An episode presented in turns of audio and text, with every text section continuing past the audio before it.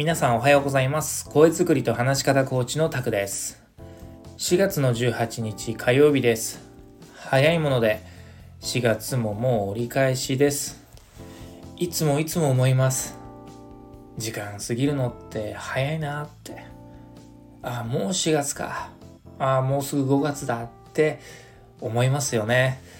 だからこそ時間の使い方向き合い方大切にしていきたいなと思います。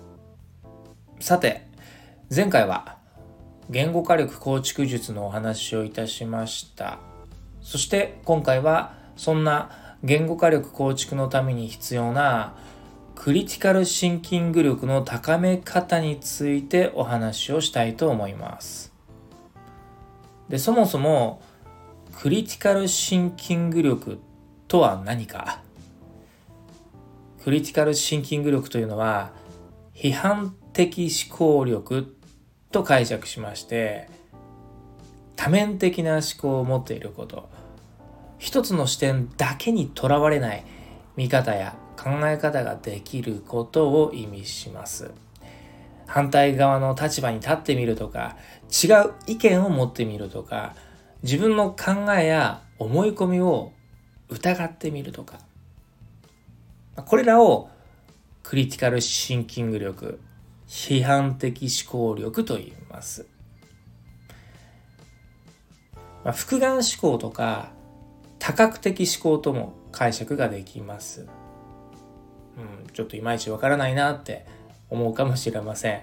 なので、もっと端的に言ってしまえば、主観ではなく客観的に物事を考えられますか？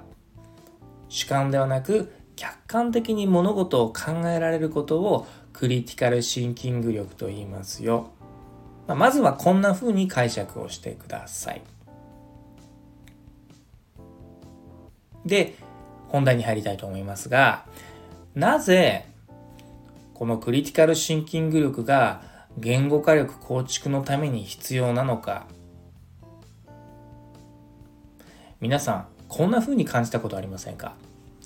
自分の意見が言えない、持てない、意見が思いつかない。偏ったものの見方や考え方になってしまいがちだとか、いつもいつも周りに流されてばかりで、右へ習えの集団心理に飲み込まれてしまいがちとか、いかがでしょうか？心当たりありませんか？ちなみに10年前の僕はがっちり当てはまっていました。これって自分らしさのない他人軸で人生が進んでしまっている思考状態です。正直これですと生きていて窮屈に感じます。なんかいつも無理している気がします。何よりも自分ってものがないので明確な目標が持てません。やりがいが見つかりません。自分はこうなりたいっていう本心での目的も持てない。だから成長も進歩もしないんです。そんな低迷状態で40代50代を迎えたらどうなるか。想像するのは良いですよね。ですから、クリティカルシンキング力を高めましょうということです。ところで、まあ、さっきからクリティカル、クリティカル言うてますけどと、クリティカルシンキング力が高まるとどうなれるのかと。まあ、クリティカルシンキング力の必要性とその効果のお話です。まず、広い視野で物事が見れる、考えられます。そして、自分や他人の思い込みを排除できます。だから物事の本質的な部分を見極めることができるんです。ビジネスにおいては革新的なアイデアや顧客の真意を明確に捉えることができます。人生においても大きな変化が起こります。自分の考えを持つ。自分の考えを言葉にする。その言葉で誰かの心を動かすことができる。すなわち仕事や人生のフィールドを大きく広げることができるんです。クリティカルシンキング力は自分らしくという自分軸を持って生きるためにめちゃくちゃ重要です。ではどのようにしたらクリティカルシンキング力を高めることができるのか。まずは日々のニュース時事ネタ身近で起きたこと誰かの発言や考えに興味や関心を持ってみましょう。くれぐれもそれを聞き流したりふーんそうなんだって何でもかんでも信じ込んでしまう受け身思考にならないでください。そして思ったこと感じたことを文章に書き起こしてみるんです。その際はいくつかの違う視点で捉えてみて時には当事者意識で捉えてみたり時には誰かと意見をすり合わせてみたり時には自分にない視点や考え方を振り返ってみたりとこの繰り返しがクリティカルシンキング力を高めていきます。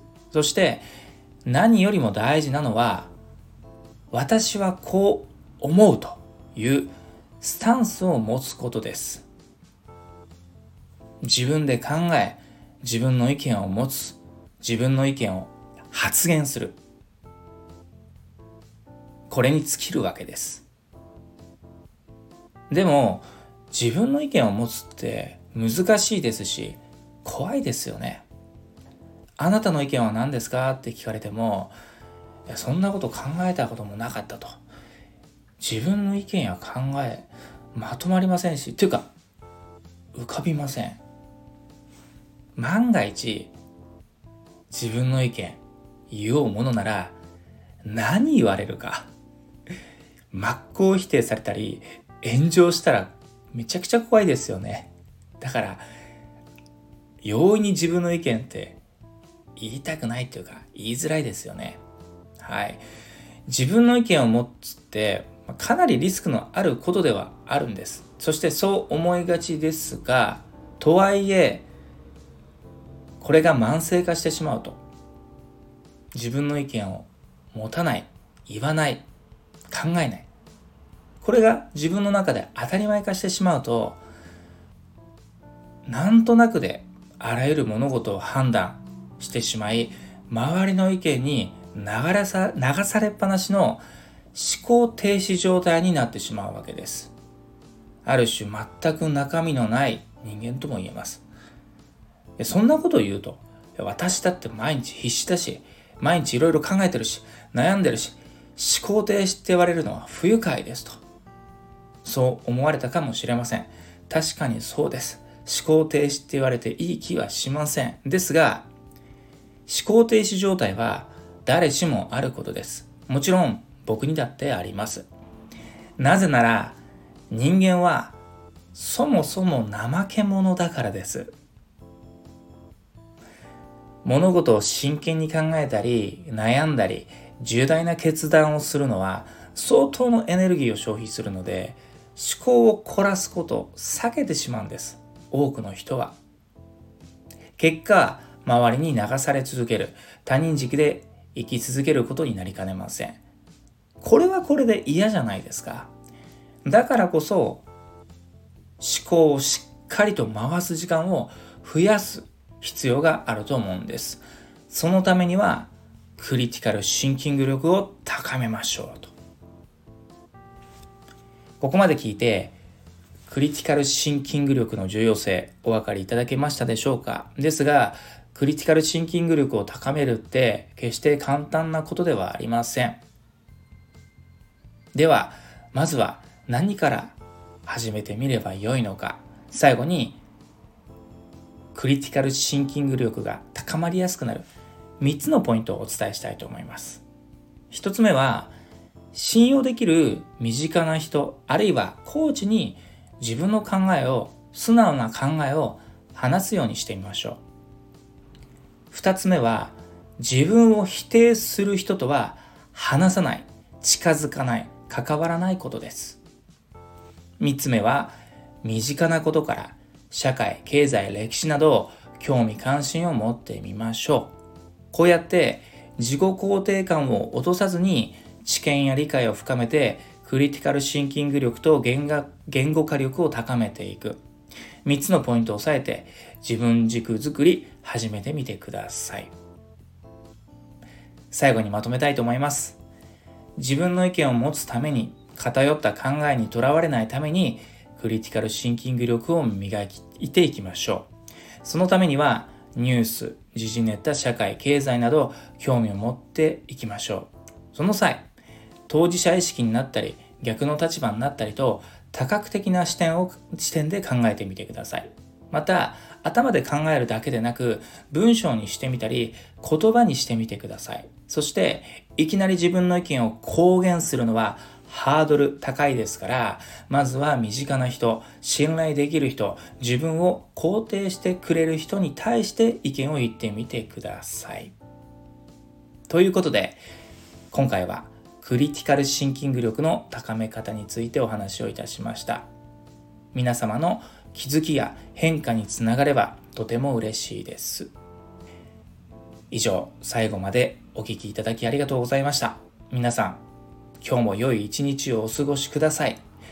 また次の音声でもお会いしましょう。声作りと話し方コーチタクでした。それでは。